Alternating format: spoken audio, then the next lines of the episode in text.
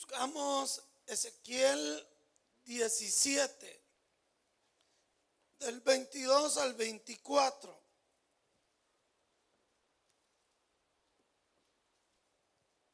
Y el tema que le vamos a dar hoy a, a este pasaje es de lo que no era nada.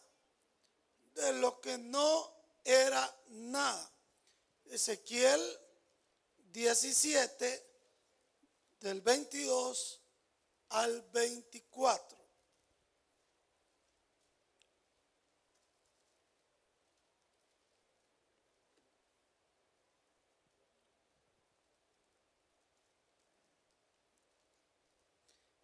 Dice la palabra del Señor, así ha dicho Jehová el Señor, tomaré yo del cocollo de aquel cedro y lo plantaré, del principal de sus renuevos cortaré un tallo y lo plantaré sobre el monte alto y sublime. En el monte alto de Israel lo plantaré y alzará sus ramas, dará su fruto, se hará magnífico cedro y habitarán debajo de él todas las aves de toda especie.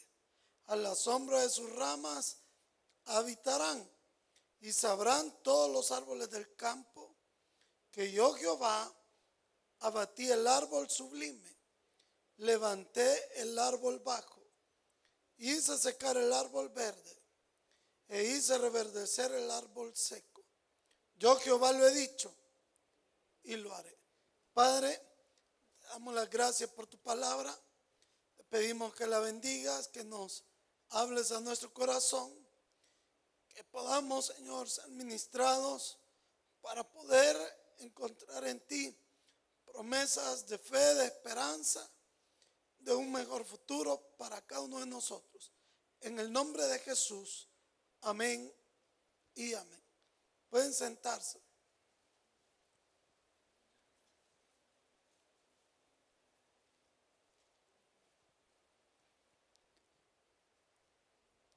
Eh, si nosotros vamos por una carretera y podemos ir viendo árboles majestuosos, árboles grandísimos, árboles frondosos, bellos. Y nosotros decimos, qué bonito se ven esos árboles, qué bonita la sombra que, que dan. Pero nosotros lo que estamos viendo es el producto terminado. Estamos viendo el final de un proceso. Porque ese árbol no comenzó así. El inicio de ese árbol fue insignificante. comenzó como una semilla. Usted puede tener una semilla de mango, hay de diferentes tamaños. Pero para lo que crece el mango es insignificante la semilla. Ahora imagínense una ceiba un conacaste. La semilla del conacaste ya la han visto. Pequeña. La semilla del conacaste es pequeña. Jesús dijo que si tuviéramos fe como la semilla de mostaza, que es la más pequeña de todos, y se hace un tremendo árbol. Entonces, ese es el comienzo. Algo que parece que no es nada.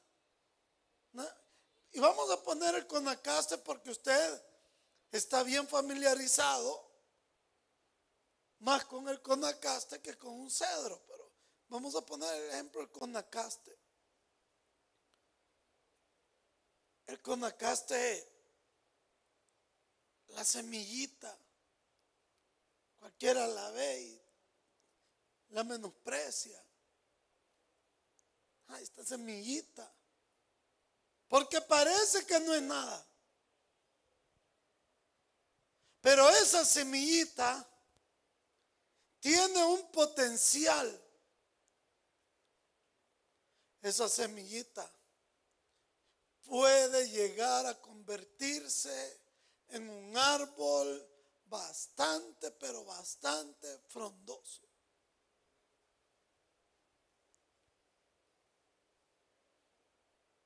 ¿Por qué nosotros hay momentos en la vida que nos sentimos menos que otros.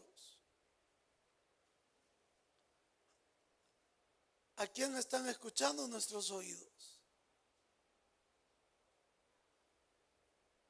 ¿Por qué hay momentos en la vida que nosotros andamos en modo depre? ¿A quién estamos escuchando? ¿O qué es lo que estamos escuchando? Y nos ha metido duda y nos ha metido temor.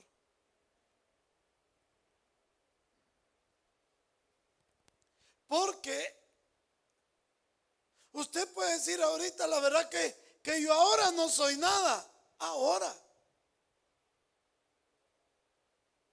Ahora. Es que mire, yo tan emproblemado que estoy, pero recuerde que usted es esa semilla que Dios va a cuidar. La va a sembrar. Y va a ser algo maravilloso en su vida. Por muy pequeña que sea la semilla. Pero le recuerdo algo. La semilla, para que pueda germinar, ¿qué tiene que ocurrir? La semilla tiene que morir. La semilla tiene que morir. Juan el Bautista por eso decía, es necesario que yo mengüe para que él crezca. Porque si la semilla no muere, no va a surgir el, el árbol tiene que morir. Y tiene que saber esperar. Porque ningún árbol va a crecer en tres meses. Todo eso con la casta que usted mira, esas ceibas, bueno, ahí tenemos una. No tardó tres meses.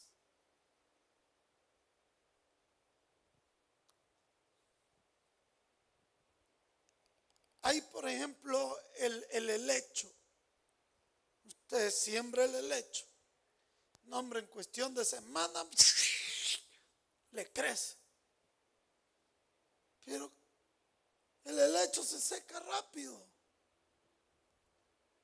En cambio, el bambú japonés, por ponerle un ejemplo. ¿Saben ustedes que el bambú japonés pasa cinco años bajo tierra. Y usted no ve nada. Usted hasta piensa que ya se le secó, no le pegó. Pero cuando viene a salir ese bambú en cuestión de tres meses, se eleva. Y pueden venir tempestades y no lo bota. Porque primero porque primero se dedicó a fortalecer sus raíces.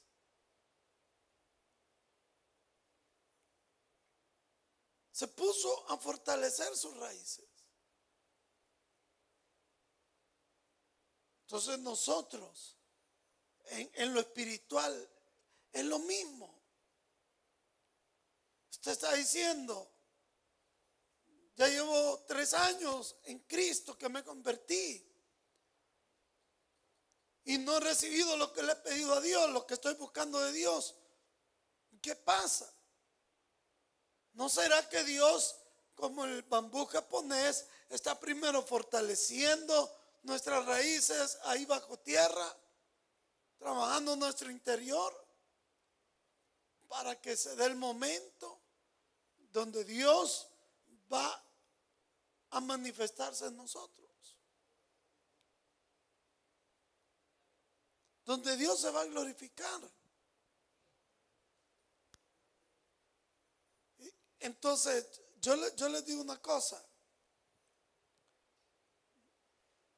Debemos nosotros de cerrar el oído a las circunstancias por las que estamos atravesando, por las que estamos pasando. Porque su fe, escuche bien, tiene que estar por encima de lo que usted está viviendo, de sus circunstancias. Como también, y no solo su fe, porque imagínense decir, no, si yo tengo fe, que el Señor va a obrar, al rato el Señor me contesta, pero yo tengo fe. Y usted anda todo chico palado, triste.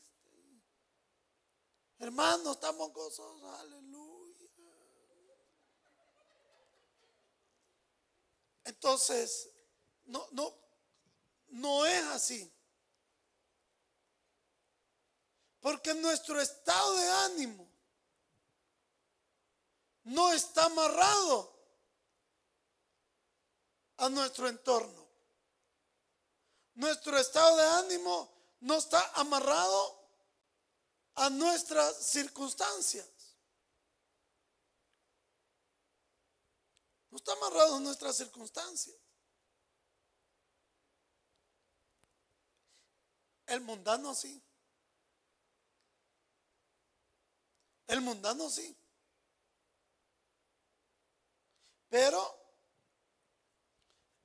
en el cristiano, su, su, su estado de ánimo no es una repercusión de sus circunstancias. Que si no vendí los teléfonos, entonces vengo a confiar a la iglesia, pero pues sí, no vengo gozoso. Porque no vendí los teléfonos que tenía de meta. mire, yo he venido con fe a la iglesia, con fe a la casa del Señor, pero no vengo con gozo porque, porque fíjese que me asaltaron, pues, ¿y cómo voy a venir con gozo? Entonces, su estado de ánimo es una repercusión de sus circunstancias. Y nuestra, nuestro gozo está por encima de las circunstancias. Nuestra fe está encima de las circunstancias. Porque nosotros caminamos no por vista, sino por fe. Y nuestra fe está puesta en el Señor. Entonces, si yo estoy viendo ahorita una semilla, algo que parece que no es nada, pero esa semilla pequeña, Dios puede hacer mucho. ¿Cuántos dicen amén? Dios puede hacer mucho. Veamos su palabra lo que dice. Así ha dicho Jehová el Señor. Tomaré yo del cogollo de, de aquel alto cedro. ¿Saben ustedes qué, qué, qué es el cogollo? Es el retoño, el renuevo es el, el tallito tiernito que ha dado el árbol. El árbol va creciendo y van surgiendo nuevas ramas. Ramitas pequeñas, blandas. Ellos son los cogollos. Y entonces dice Dios que Él va a tomar y lo va a plantar. Esa ramita. Esa ramita. Pequeña. Que parece que no es nada. Y dice el Señor que lo plantaré del principal es un renuevos. lo que yo le estoy diciendo es un renuevo cortaré un tallo y lo plantaré a dónde? Sobre el monte alto y sublime. ¿Y cuál es ese monte alto y sublime? ¿A, qué monte se refería? 100 dólares al que me diga.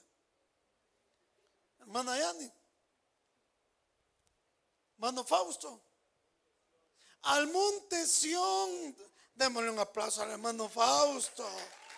Oye, anda, anda encendido, pero en la piedra. El monte Sión. Y alguien me puede decir que había en el monte Sión. ¿Qué había en el monte Sión? La fortaleza de David ya anda cerca. Vamos a ver, ¿qué había en el monte Sión? ¿Ah? No creo, hermanos. Así les digo, no creo. Hoy no voy a poder dormir toda la noche. He fracasado como pastor. Neta. Gatito Félix, ¿qué había en el monte Sión?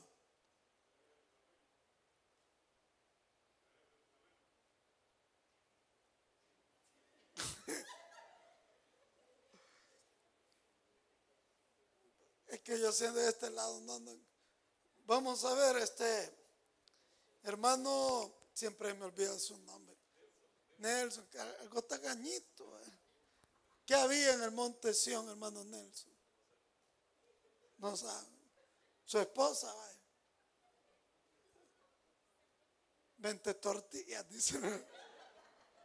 ¿Saben qué había en el monte Sión? El templo. La casa de Dios. Eso estaba en el monte Sión.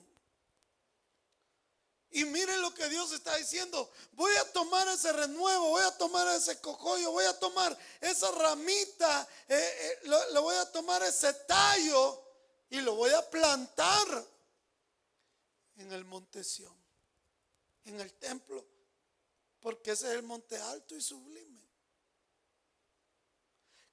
¿Qué quiere decirnos Dios a nosotros? Que ahorita nosotros no podemos ser algo. Me refiero a no, no a, al valor como persona. No me refiero a eso. Porque nosotros tengamos, no tengamos, valemos la sangre de Cristo. Pero me refiero a, a las bendiciones de Dios. Probablemente ahorita nosotros no seamos, no seamos algo. Pero si nos plantamos, si nos dejamos plantar en el monte alto y sublime, aunque seamos ese tallito, aunque seamos ese cojollito, aunque seamos ese renuevo, aunque seamos esa ramita tierna, e-, ese renuevo que, que va apenas surgiendo Miren lo que dice el Señor. Si, él nos va a plantar. Pero ¿cuál es el problema de nosotros? Que estamos aquí, hermanos, como que somos aves de paso. Como que somos los, eh, ¿cómo se llaman eso? Los talcigüines, ¿no? ¿Cómo se llaman los? Los que vuelan, que cuando ya viene el invierno y se van, ¿cómo se llaman? Eso, volado. Los, ¿cómo, hermano Vali? Azacuanes. ahí sí, mire. Pero de la Biblia, tipo los azacuanes, que esos van de paso. A veces se ven allí el, montón de aves que pasan volando. ¿Cómo le llaman? Aves migratorias. Vaya a Suchitoto. En cierta época del año va a ver esas aves, pero otra época ya no las va a ver, porque hoy están, mañana no están. Y cuando Dios nos quiere bendecir a nosotros, cuando Dios dice, vaya ahora, ahora voy a repartir, ya no estamos, ya nos movimos, ya nos apartamos, ya nos desplantamos. Porque hay dos tipos de cristianos. El cristiano maceta y el cristiano árbol. ¿Cuál es la característica de una maceta?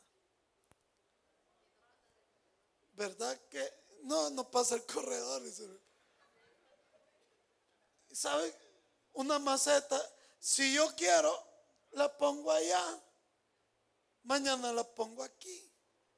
De ahí la pongo por allá. De ahí la dejo ahí. De ahí no, mejor allá afuera. Y así anda la maceta.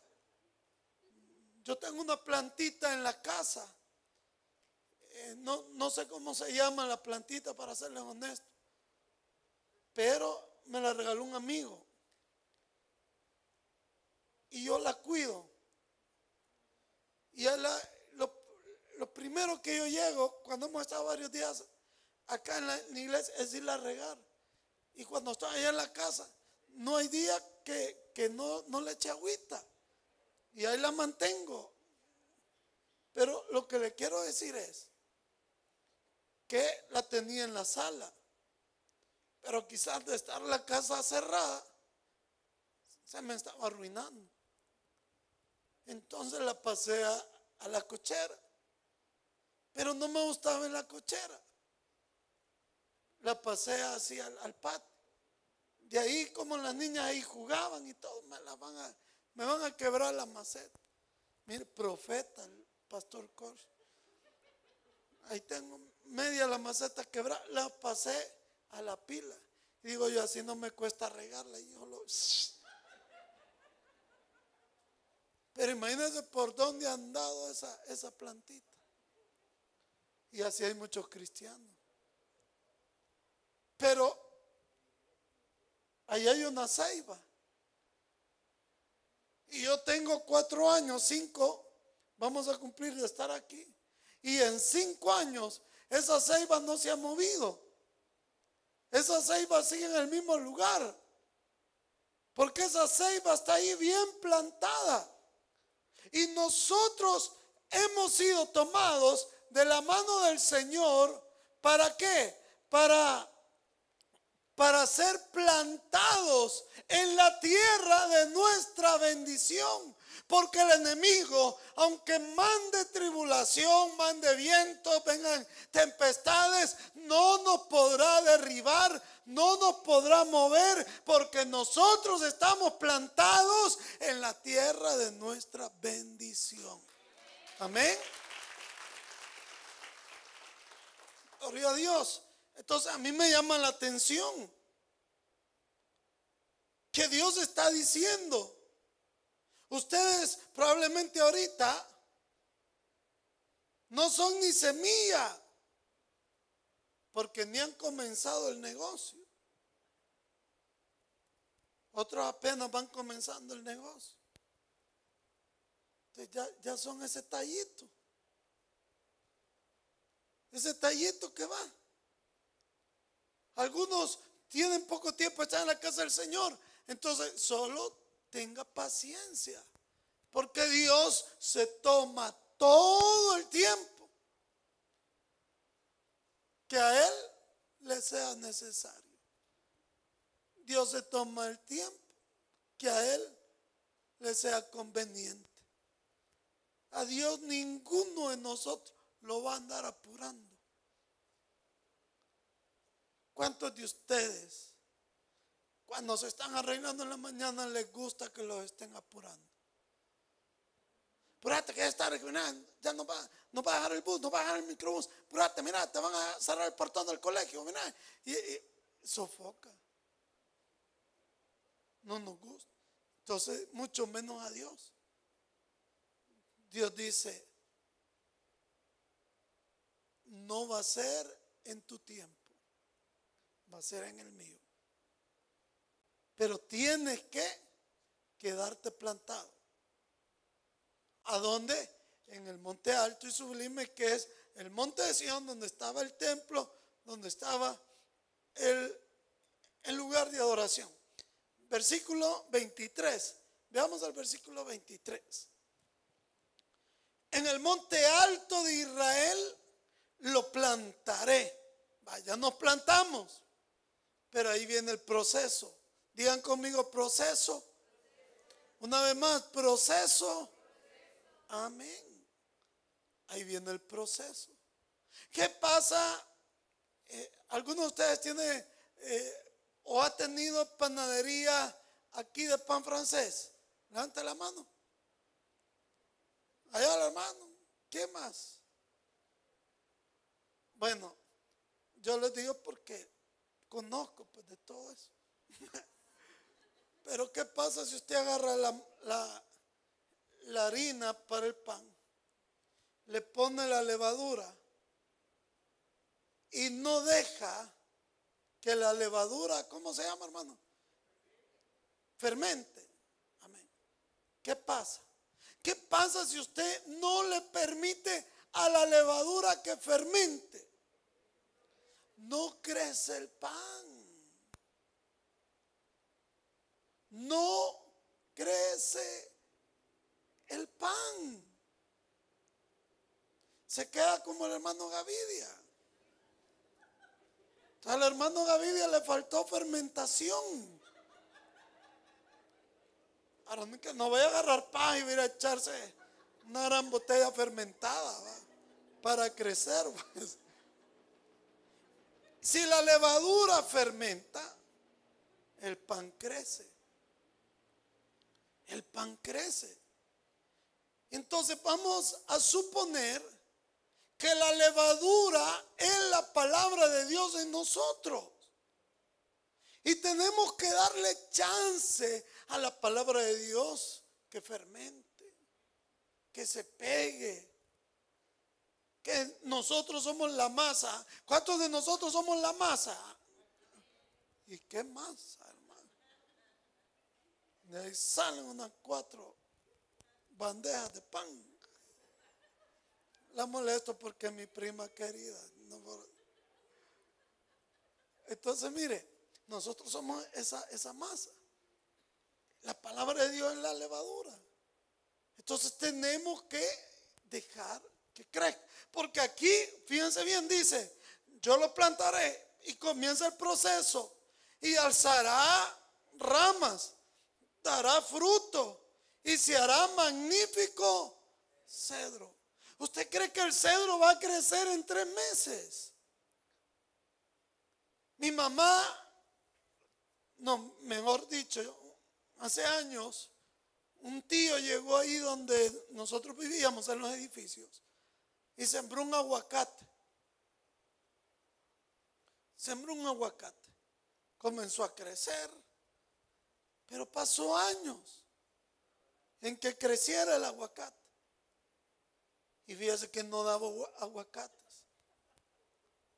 Entonces dicen que si no da aguacate es, es como macho, dicen. Aguacate macho.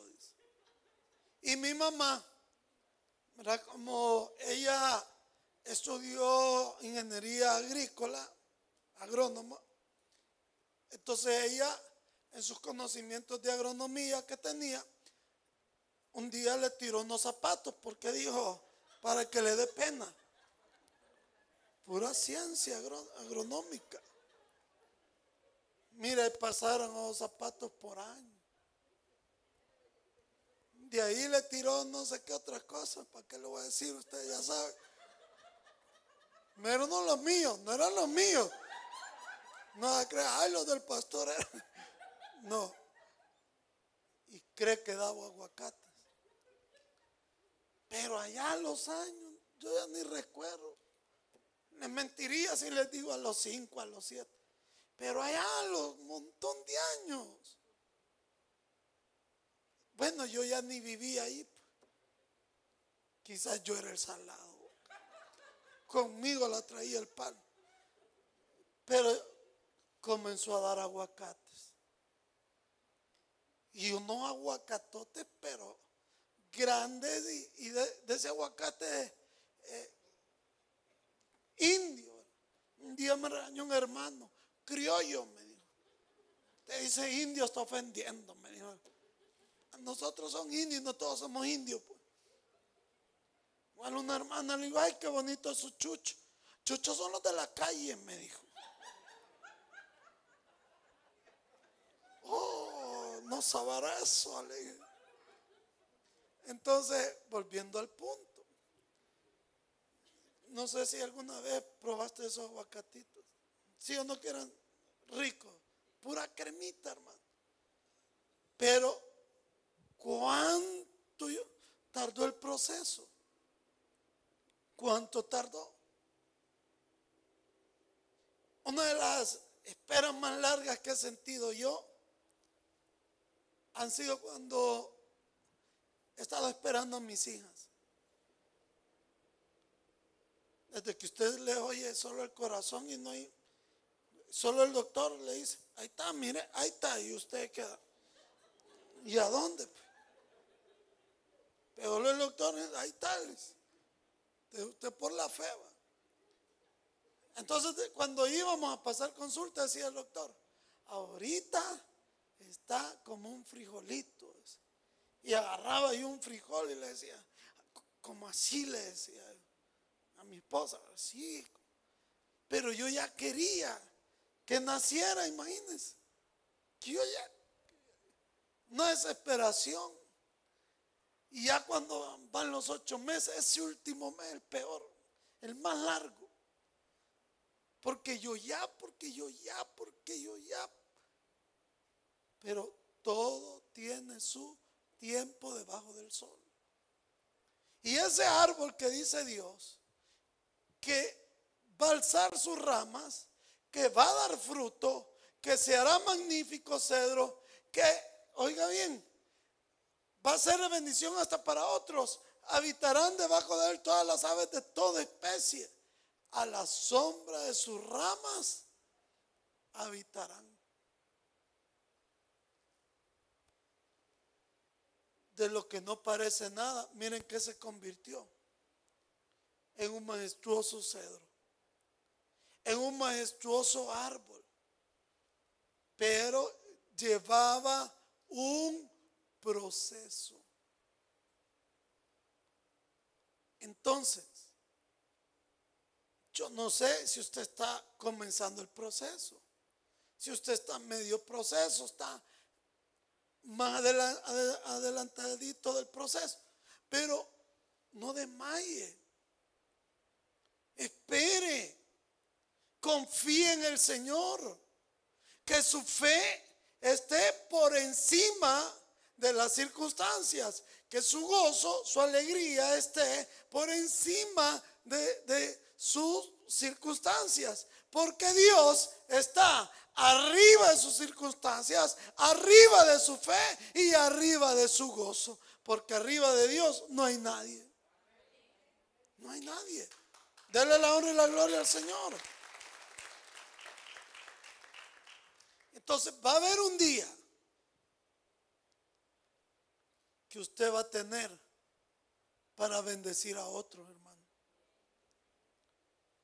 Y eso es lo que Dios quiere dejarnos en el corazón. Nosotros decimos, ay, anantillo me alcanza. Y Dios dice, pero si tú confías en mí, si tú te plantas en mi, en mi casa, en mi fe, va a haber un día que vas a tener para dar a otros. Vas a poder bendecir a otros. Vas a poder prosperar a otros. Promesa de Dios. Promesa del Señor. Versículo 24. Leamos el versículo 24. Y sabrán todos los árboles del campo. Testimonio. Testimonio vivo. Testimonio vivo. Que yo Jehová abatí al árbol sublime. Levanté el árbol bajo. Hice secar el árbol verde. E hice reverdecer al árbol seco. Yo Jehová lo he dicho y lo haré. De lo que no era nada, Dios exaltará por cuanto se mantuvo humilde. Por cuanto se mantuvo humilde. Porque ahí usted está viendo que Dios dice, al, al árbol verde lo voy a batir, ¿por qué? Por su soberbia, por su altivez. Pero aquel árbol seco, que es un renuevo, que es una ramita, que es algo pequeño, que algo insignificante. Ese, si se mantiene en humildad, voy a hacer maravillas con él. Voy a hacer maravillas. Entonces mantenga su amistad con el Señor también. Mantenga su amistad con Dios. Mantenga sus pies puestos en la tierra. Como se lo he dicho yo muchísimas veces. Que nosotros, todo lo que somos y todo lo que tenemos, a Dios se lo debemos. Vamos a orar. Denle un aplauso al Señor.